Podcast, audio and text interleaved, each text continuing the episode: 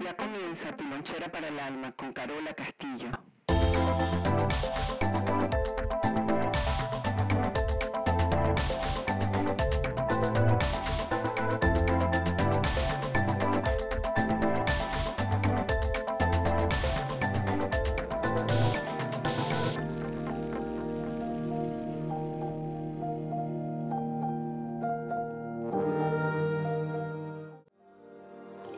Bienvenidos a todos donde sea que se encuentren y haciendo lo que sea que estén haciendo. Esta es Carola Castillo y tu lonchera para el alma.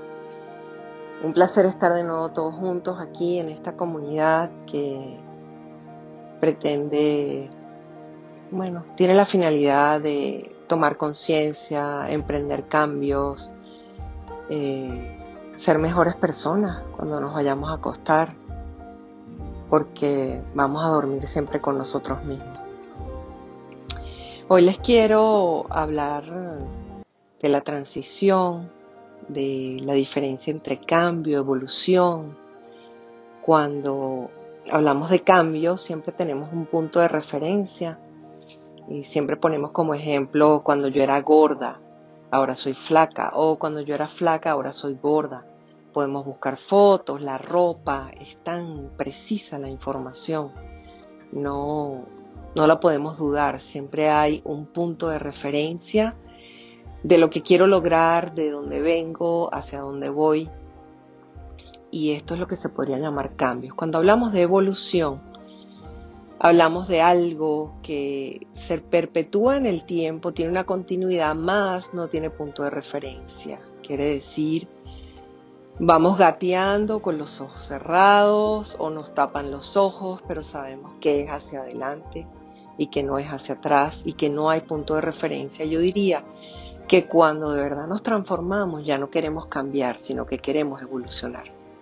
La energía de la evolución es hermosa y poderosa porque tenemos que ir viendo qué está por delante de nosotros para irnos adaptando. Entonces yo diría, por ejemplo, que una de las guías que tenemos hoy en día para esa adaptación, en esa evolución, es el trabajo en comunidad.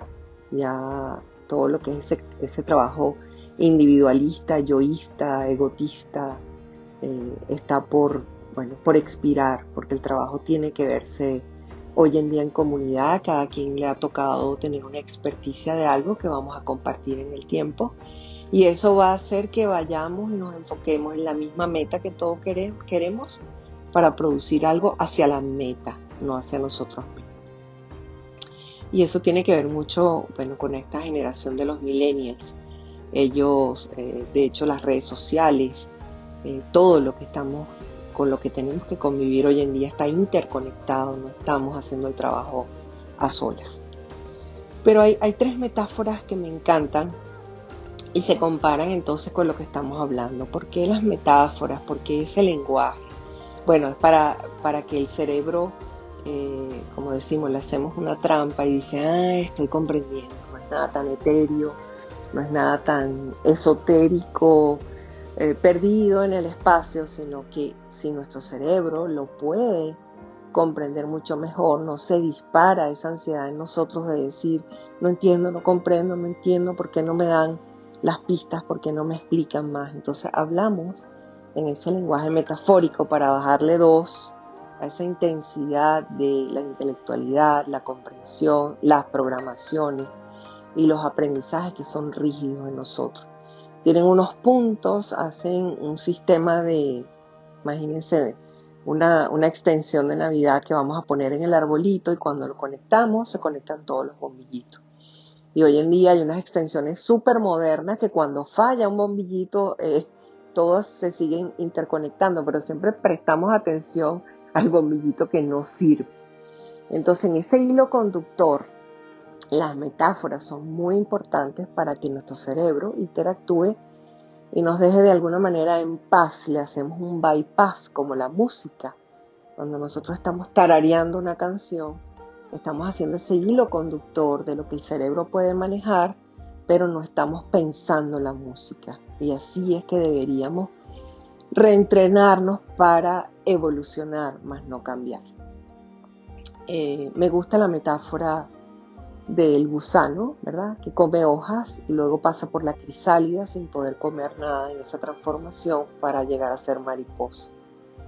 Me parece que cuando entendemos y decimos la puerta a Dios son los padres, el camino a Dios es la pareja o la energía, si usted no cree en Dios y es válido, la presencia de Dios es nuestro trabajo y cuando decimos la imagen de Dios es la madre tierra.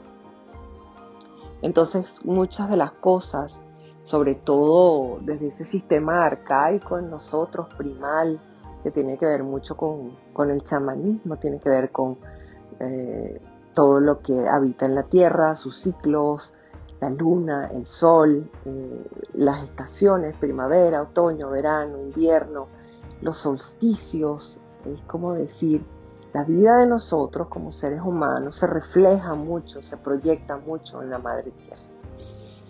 Entonces, ese gusanito, eh, bueno, nace, eh, se carga de energía a través de sus hojas, pasa por esa transición de la crisálida, metamorfosis, crisis, podríamos llamarlo también paranoia, deconstrucción, para llegar a ser mariposa. Otra de las metáforas que me encanta es la del pescadito que nace en cautiverio y está en esa pecera y va de derecha a izquierda, izquierda a derecha, izquierda a derecha, derecha a izquierda y conoce esas aguas de memoria, cada piedrita, toda la profundidad, la salinidad del agua, así es un pescadito de agua salada. Y de repente en ese trabajo que tenemos que hacer nos sacan de esa pecera y nos ponen en una piscina olímpica. Y de la piscina olímpica, eh, donde tenemos que darle unas buenas brazadas para no hundirnos, no ahogarnos, nos sacan de un día a otro al mar. Y seguimos siendo esos pececitos que nacimos en cautiverio y tenemos esa oportunidad de transición, pero el trabajo más duro y arduo está en la piscina olímpica, donde tendremos que aprender a nadar grandes distancias, para que cuando vengan las olas podamos sostenernos. Y amanezcamos algún día en otra latitud y recordemos nuestra pecera como ese gran tesoro, como los gusanos también que fuimos, esa crisálida que nos sostuvo donde teníamos que empujar para poder sacar nuestra sala. Y en esa piscina olímpica ese pececito no hace otra cosa que entrenar esas grandes aletas para esas grandes distancias y profundidad. Y bueno, ni hablar de la metáfora del árbol, ¿verdad? La semilla, el árbol como tal y esos frutos. Me gusta hablar el muérdago, esa, planta no tiene raíz, es la que se utiliza cuando la gente se casa Em, que hacen como esas guirnaldas en, esos arcos cuando están parados los novios. En inglés eh, creo que se llaman evergreen em, o mistletoes, uh, si mal no recuerdo. Entonces, ¿qué sucede con esa valla, con esa planta hermosa que no tiene raíz? El pájaro viene, se la come, la pasa por su tracto digestivo, la hace pupú, quiere decir la expulsa, y ella eh, eh, ha pasado por esos jugos gástricos del, pájaro y está preparada y tiene como unos pequeños ganchitos que cuando el, pájaro la excreta, se queda pegada en, los lugares donde ella va a renacer. Y podemos escoger cualquier, cualquiera de esas tres metáforas. Eh, y bueno, y hablar de la del águila, ¿verdad? Cuando el águila llega a cierta edad, ya no ve bien, sus, sus ah, garras se están comenzando a ser débiles, sus plumas, se retira un risco y ahí espera la gran, la gran transformación, proceso donde va a renovar su plumaje, va a renovar sus, sus nuevas garras y sale a su último y gran último vuelo. Eh, renovada porque sabe que, bueno, es lo que queda pero hay que pasar por ese proceso de transformación. Ni hablar de 0 a 30 años nuestra primera vuelta, de 30 a 60 años nuestra segunda vuelta y nuestra última y gran vuelta es de 60 en adelante.